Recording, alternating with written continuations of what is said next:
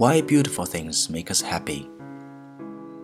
A lot of things can be beautiful landscapes, faces, fine art, or epic architecture, stars in the sky, or simply the reflection of the sun on an empty bottle. Beauty is nothing tangible, it only exists in our heads as a pleasant feeling. If we have to define it, we perceive something as beautiful if its color, shape, form, or proportions somehow are appealing or delightful to us. Beauty is a very human experience that's been with us for millions of years. Even our first tools were trimmed to a symmetrical shape. Researchers have tried to find practical reasons why our ancestors invested the time to make their tools look nice, but couldn't really identify any. It seems that early humans shaped their tools into teardrops simply because they liked them better that way. Throughout our history, the definition of beauty has changed a lot. Ideals have shifted or turned into their opposites. But beyond individual and contemporary tastes, some things have never really gone out of fashion. The golden ratio, symmetry, or fractal patterns can be found in the art and the architecture of cultures from our beginnings to today.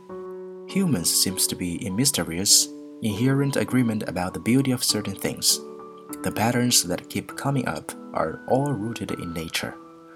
They became part of our biology because they helped our ancestors survive.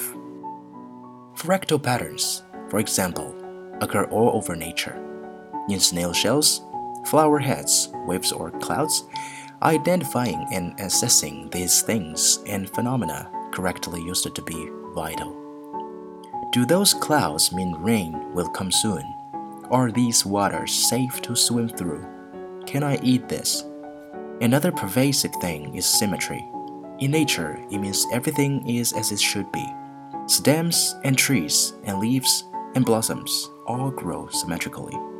A deer with impressive antlers is probably a source of nutritious meat. A deformed wheat hair may not be safe to eat. A symmetrical face is more likely to belong to a healthy and fertile mating partner. Because symmetry is so common in fauna and flora, it's extremely familiar to our brain.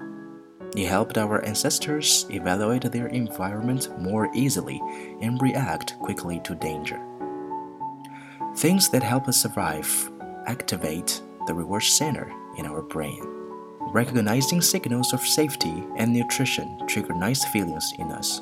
So, our sense of beauty probably evolves from pattern recognition, but it goes way beyond that now.